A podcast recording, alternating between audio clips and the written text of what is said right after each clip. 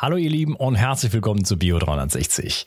In dieser Episode spreche ich mit Chris Lehnert über die Logotherapie. Diese wurde von Viktor Frankl entwickelt, im KZ entwickelt und ähm, ja, sie beschäftigt sich eigentlich mit den Potenzialen des Menschen und geht auch der Sinnfrage nach. Welchen Sinn macht unser Leben? Und das zieht sich dann wie so ein roter Faden sozusagen nicht nur durchs eigene Leben, sondern halt auch durch die, durch die Methoden sozusagen, die aus dieser Arbeit von Viktor Frankl ähm, erwachsen sind. Also ein sehr, sehr spannendes Gespräch, weil die Sinnfrage, lebe ich meine Berufung? Heutzutage sagt man das Warum. Ähm, ja, fülle ich mein Leben mit dem aus, also mit meinem größten Potenzial? Bin ich hier am richtigen, am richtigen Fleck? Das sind natürlich ganz, ganz wichtige Fragen. Ich wage mal zu behaupten, wenn jeder sein, sein Warum, seinen Sinn leben würde, dann sähe die Welt bedeutend anders aus. Und ähm, ja, vielleicht möchte die, kann dich diese äh, Episode auf jeden Fall inspirieren.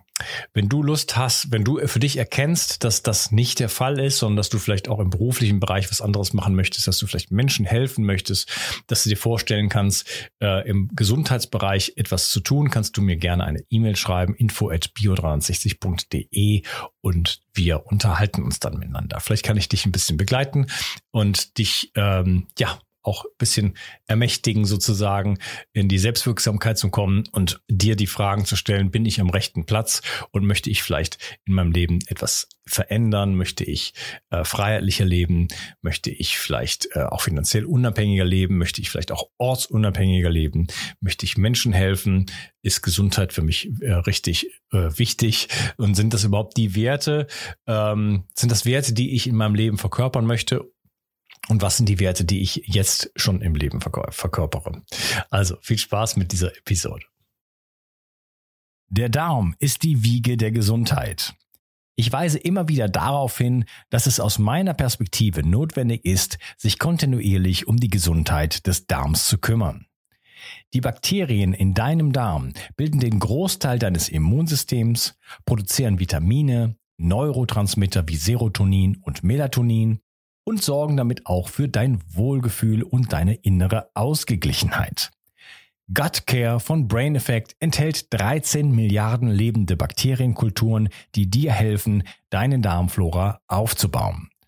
So bekommst du Blähungen, Bauchschmerzen und Verdauungsprobleme in den Griff. Gut Care steht auf der Kölner Liste für geprüfte Lebensmittel und enthält außerdem noch Calcium, Eisen, Vitamin B6 und Vitamin B12. Jede Investition in die Gesundheit deines Darmes lohnt sich. Und das Beste ist, mit dem Gutscheincode BIO360 bekommst du einen satten Rabatt auf deine Bestellung.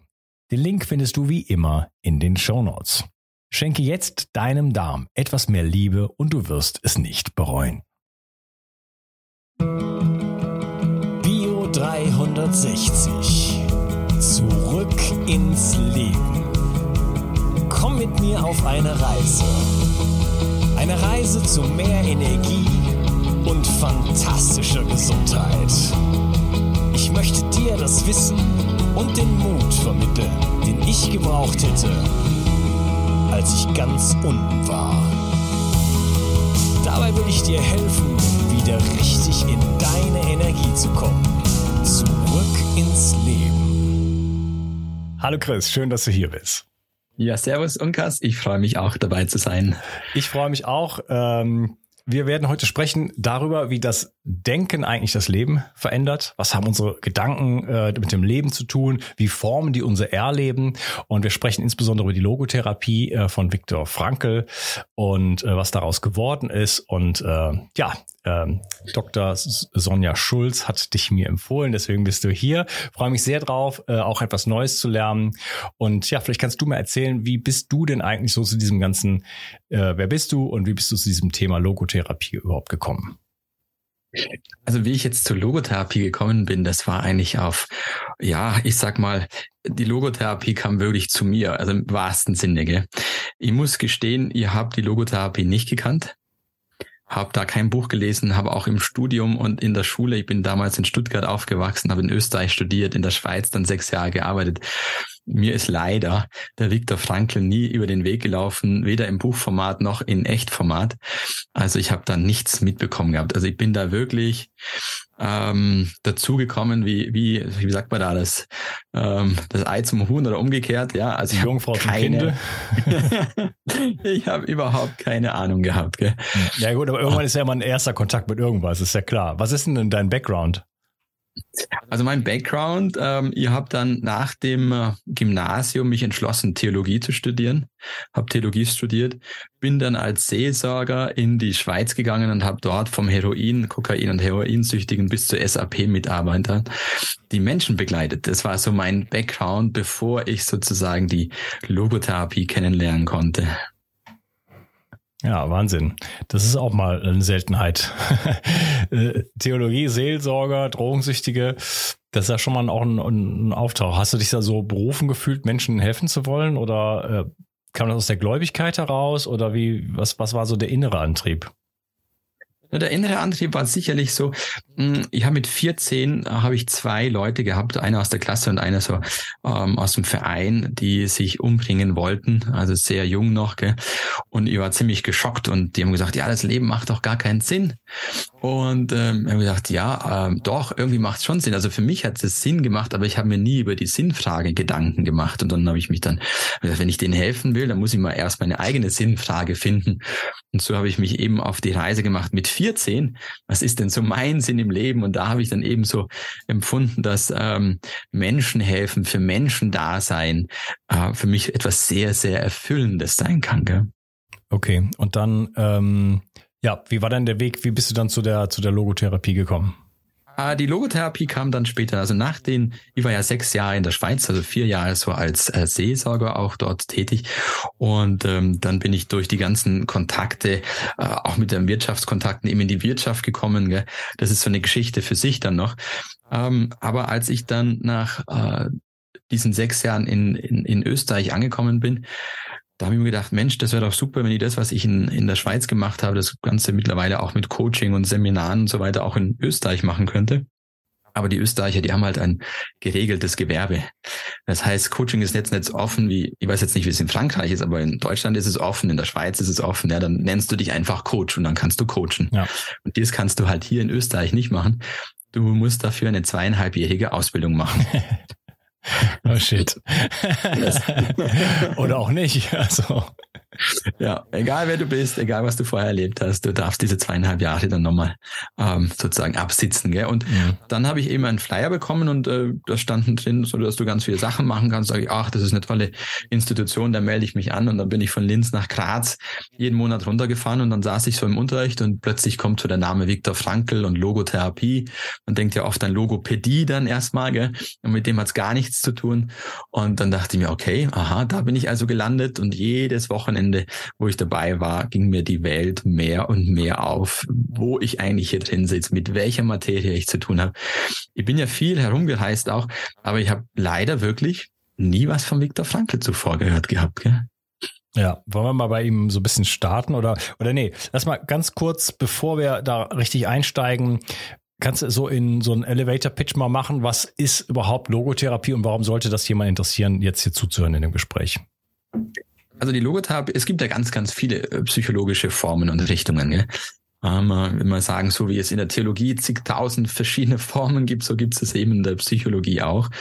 Und Viktor Frankl hat damals äh, die äh, Theorie gelernt vom Sigmund Freud in der tiefen Psychologie. Er war ja auch mit Adler, er war ja auch im Verein vom, vom Adler mit drinnen. Gell?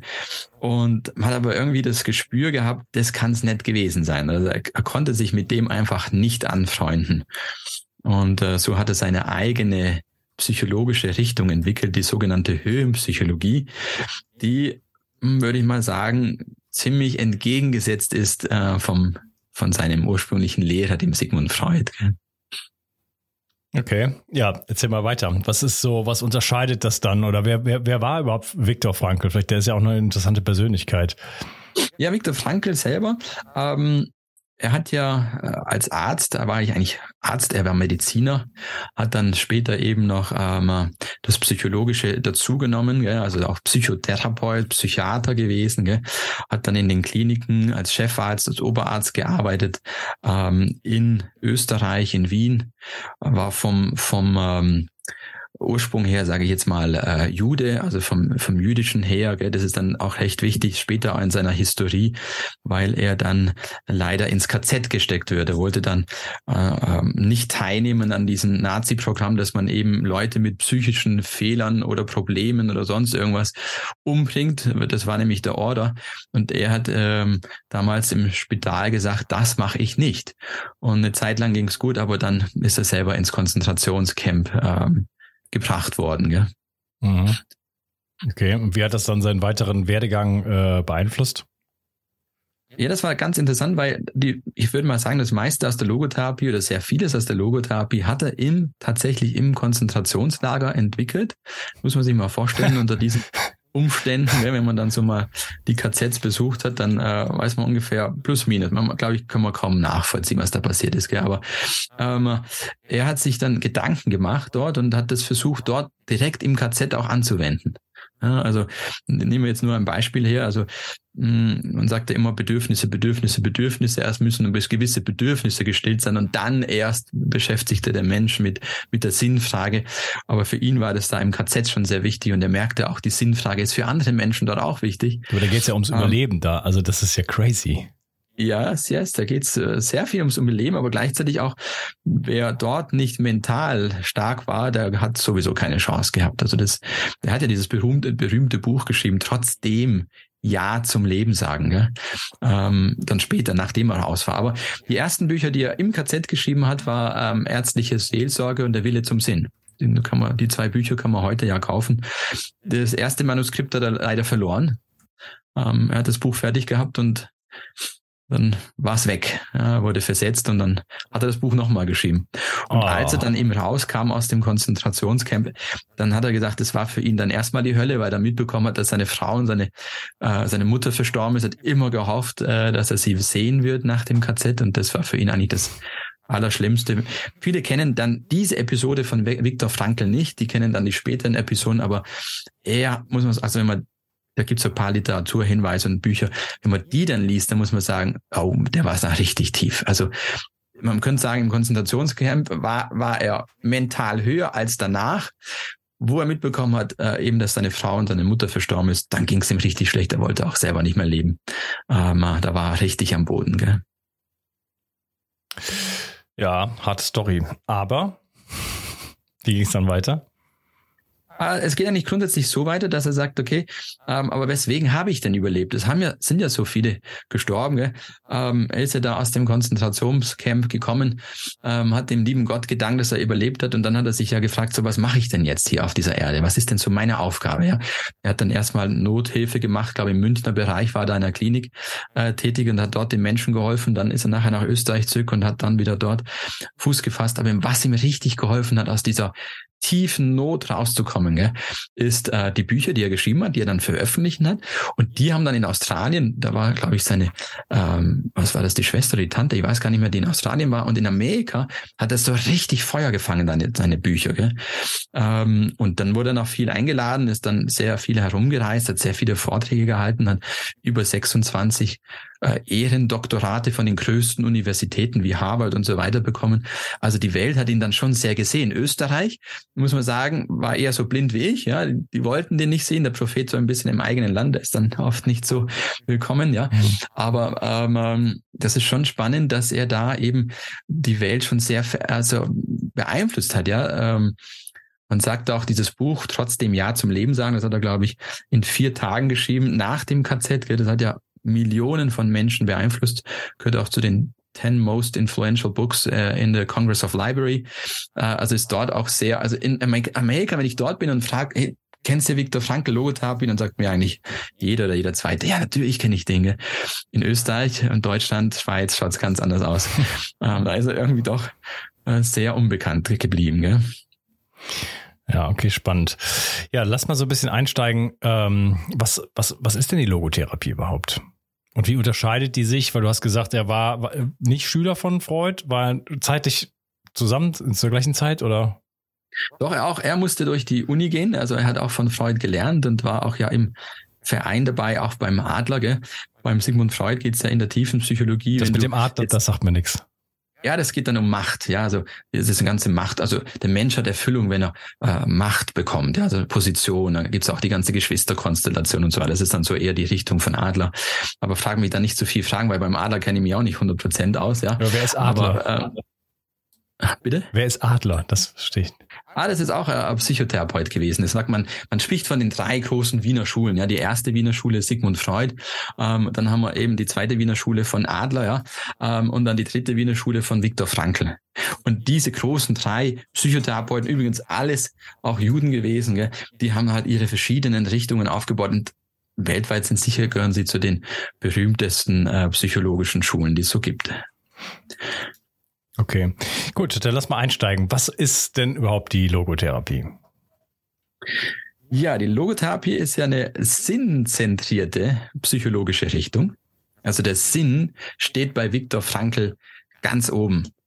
Ähm, wenn du jetzt bei den anderen schaust, was steht da ganz oben? Beim Sigmund Freud das ist die Sexualität. Also dein Leben kommt in die Erfüllung, wenn du halt dann sich sexuell erfüllen kannst. Gell? Das ist so seine Aussage.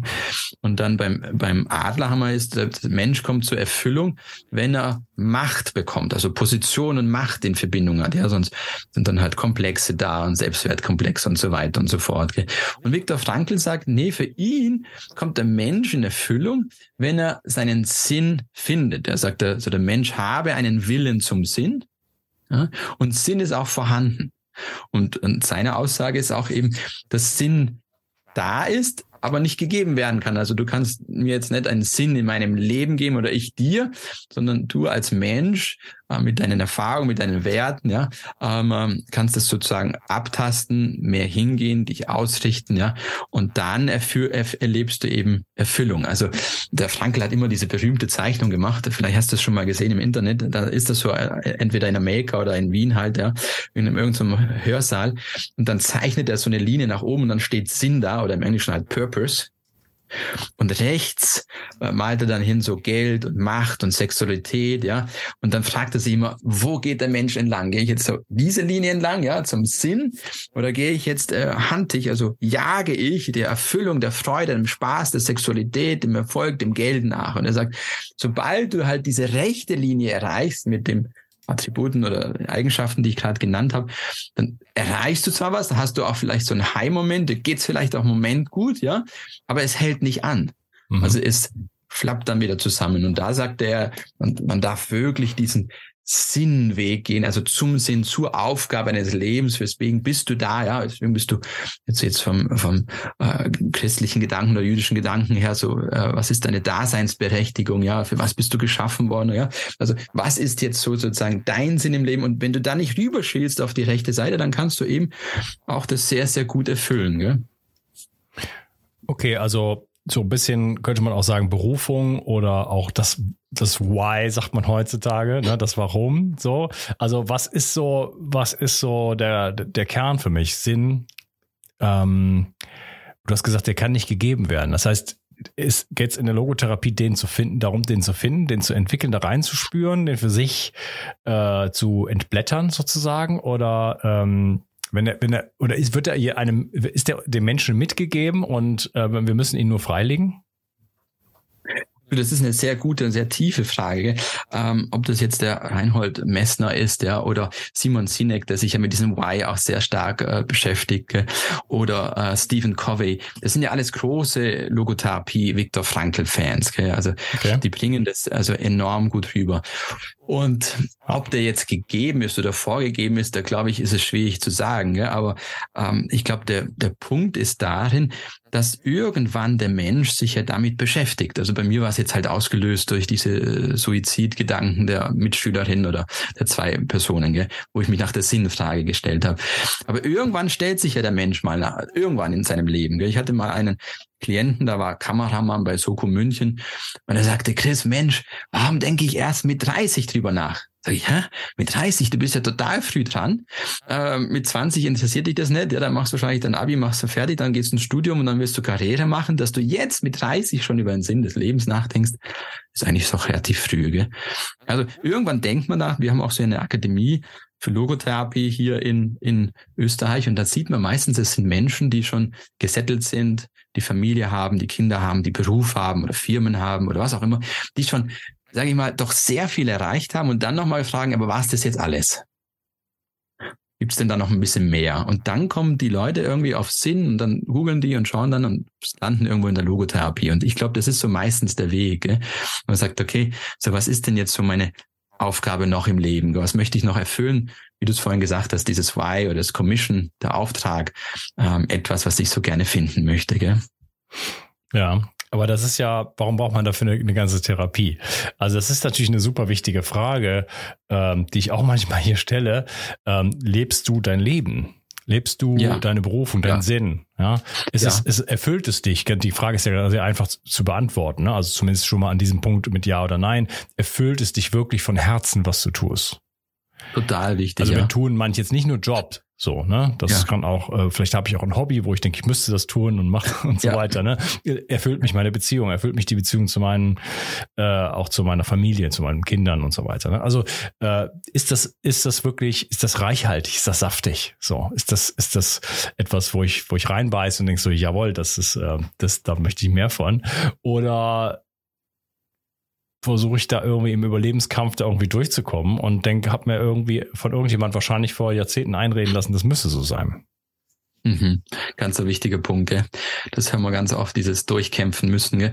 Und du hast ja vorhin auch die Frage gestellt, für was brauche ich da für eine Therapie? Also ich bin ja jetzt kein Psychotherapeut. Ich habe einfach die Ausbildung gemacht in diesem Schwerpunkt der Logotherapie, gell? Und wir haben ja auch Geschäftsleute, wir haben Krankenschwestern, Ärzte, Rechtsanwälte und so weiter, gell? Die das machen, nicht als um Therapeut zu arbeiten, sondern in ihren Berufen das halt entweder weiterzugeben oder halt selbst danach zu leben, gell? Also die Logotherapie, obwohl es halt Therapie Therapie dabei hat, ist jetzt nicht einfach nur für Therapeuten gedacht gell, oder auch für ihre Klienten. Okay, also ist dann schon quasi eher so eine Art Coaching als Therapie. Also wenn es darum geht, zum Beispiel den eigenen Sinn zu finden, das muss man ja nicht unbedingt als Therapie framen. Genau, genau. Also ich bin ja nur im Coaching tätig, gell, in Seminartätigkeiten auch. Und ich nütze dann also die Viktor Frankl ähm, das Grundkonzept oder die Theorie in meinen Coachings und sehe dadurch, weil ich habe jetzt mal zehn Jahre ohne dem gecoacht und äh, gearbeitet und gemacht und getan gell? Und war sehr schön und super. Aber ich habe so das Gefühl, nachdem ich diese Ausbildung für mich gemacht habe, oder halt dann mehr auch die, die Inhalte verstanden habe, mehr auch für mich eingesetzt habe in meinem Leben, dass ich damit meinen Coaches, meinen Klienten noch viel mehr helfen kann. Ich habe da ein, ein, ein, ein Konstrukt, ja. Ich habe da, es ist ja nicht nur die Sinnfrage, da hast du noch viele Äste, die dann weggingen. Ähm, aber es hilft den Menschen, viel schneller die Problemlösung zu bekommen und ja noch viel mehr, das versuche ich eben auch so in meinem Programm, in meinen Seminaren, ähm, was ich so habe, auch zu zeigen, es geht nicht nur, dass ich das Problem mit dir löse, sondern es geht ja um eine neue Denkweise. Und das ist, glaube ich, sehr, sehr stark in, in, in dem Bereich, wo du es dann halt mitnehmen kannst. Gell? Okay. Ja, ich habe am Anfang im Intro so ein bisschen gesagt, jetzt geht es darum, ähm, einfach zu, auch zu verstehen, was haben die Gedanken mit dem Leben zu tun. Du hast jetzt von neuer Denkweise gesprochen. Erzähl doch mal so ein bisschen, was da, ähm, ja, was so diese neue Denkweise ist oder was, inwiefern beschäftigt sich die Logotherapie oder äh, ja, der Logo-Ansatz mit, äh, mit dem Denken? Mhm. Also ähm, es gibt dieses Drei-Stufen-Modell beim Viktor Frankl. Du hast ja, man sagt ja immer, der Mensch bestehe aus Körper, Geist und Seele. Gell? Und über den Körper, da hören wir auch viel, das ist auch sehr wichtig, ja, dass es dem gut geht und dem gesund ist. Gell?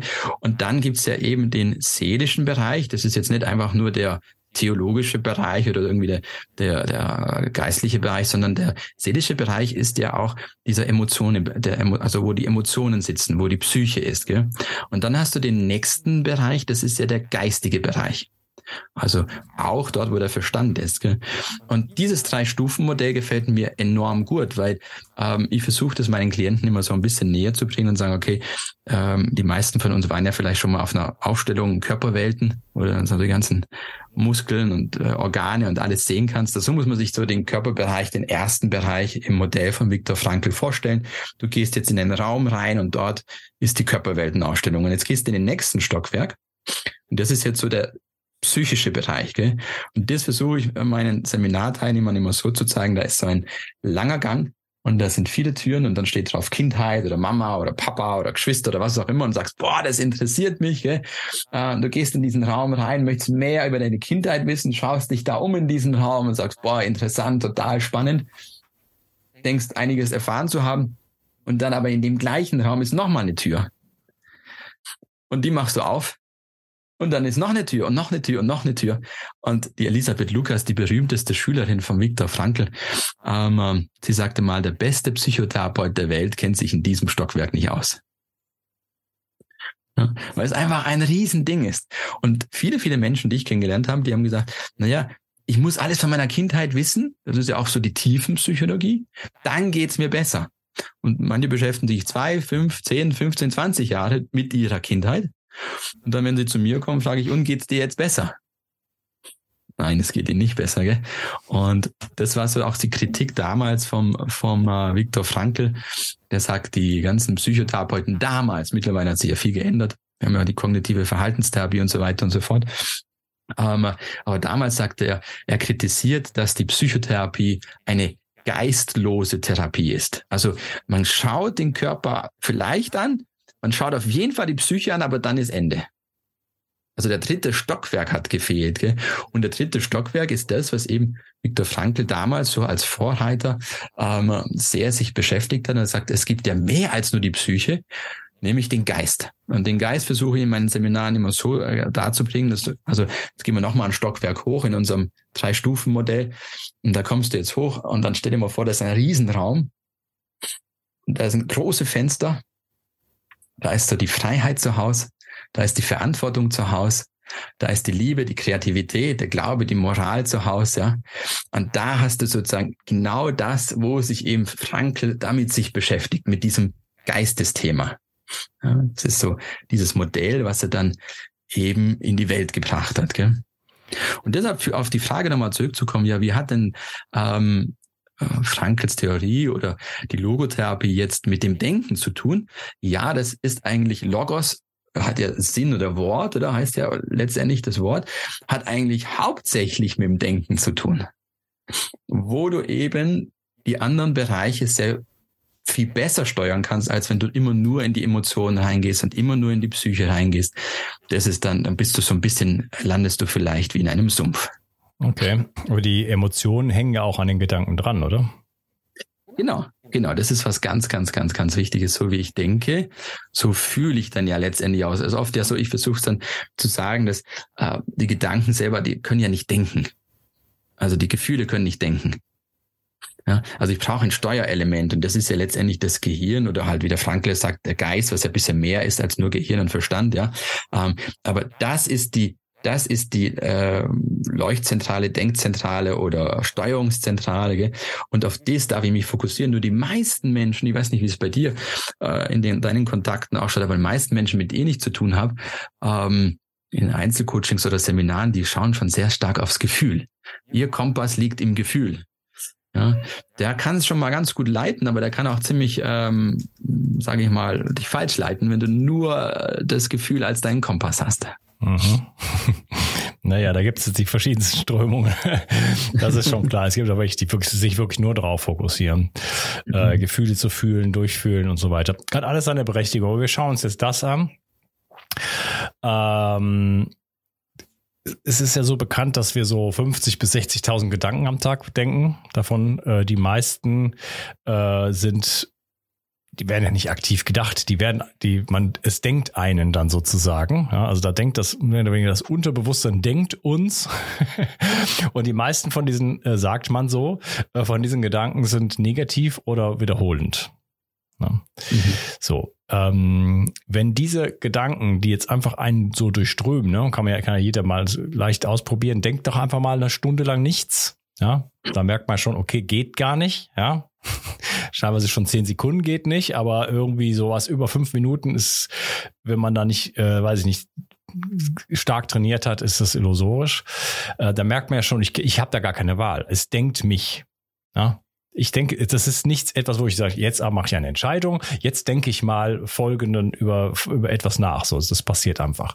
So, äh, das heißt, wenn es mich schon denkt, wie ist dann der Zusammenhang, also dann hängen, wenn die Emotionen hinten dran hängen, Ne? Also durch die, durch die Gedanken, die Emotionen kommen.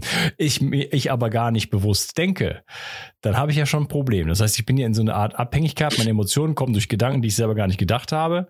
Also zumindest nicht gewollt habe in dem Sinne. Ja? So. Ähm, wie kriege ich das jetzt wie kann ich diese ähm, nicht von mir gedachten jetzt gedachten Gedanken, jetzt verhätte ich mich, äh, weißt du, also diese vom Unterbewusstsein sozusagen in meinen in meinen Gedankenstrom hineingespülten ähm, äh, Themen sozusagen, wie kann ich die jetzt steuern? Hm. Das ist eine super Frage. Ich habe gerade jetzt ähm, gestern mein E-Book dazu fertig gekriegt, so mit so ganz praktischen äh, Tipps da, dafür, aber nur um so ein paar Punkte rauszunehmen davon. Gell? Also erstmal ist die Frage, ähm, kann ich es steuern oder kann ich es nicht steuern? Ja. Manche sagen, kann ich nicht steuern, manche sagen, kann ich steuern. Also ich glaube, das ist mal der erste Punkt. Ähm, was ich von deinen Fragen ausgehört habe, ist, glaube ich, dass du auch eher davon überzeugt bist, dass man steuern kann. Aber ich glaube, das muss man sich mal fragen. Kann ich steuern oder kann ich es nicht steuern? Gell? Der, der Viktor Frankl, der sprach damals von dieser Hyperreflexion. Also Hyperventilieren kennen wir ja. Äh, wenn ich dann zu viel atme und zu schnell atme, das tut dem Körper nicht so gut. Gell? Und so hat es eben auch empfunden, dass Menschen halt zu viel nachdenken, so wie du es vorhin gesagt hast, von dieser Harvard-Studie, diese 50 bis 60.000 Gedanken, die wir da haben. Und das wäre dann eine Hyperreflexion. Als Gegenstück hat er ein Wort kreiert, das finde ich auch noch recht schön. Das ist die Dereflexion. So dereflektieren, wo ich mal äh, nicht über meine Problematik nachdenke, nicht, ob ich jetzt gut ankomme, ob die Leute mich mögen, ob ich es jetzt gut gemacht habe. Diese dauerndes, dieses Hinterfragen, gell? nicht immer dauernd auf der Lauer liegen und mich selbst beobachten. Und das nannte er eben diese Dereflexion, wo ich mal aus dem herauskomme. Und jetzt hast du ganz praktisch gefragt.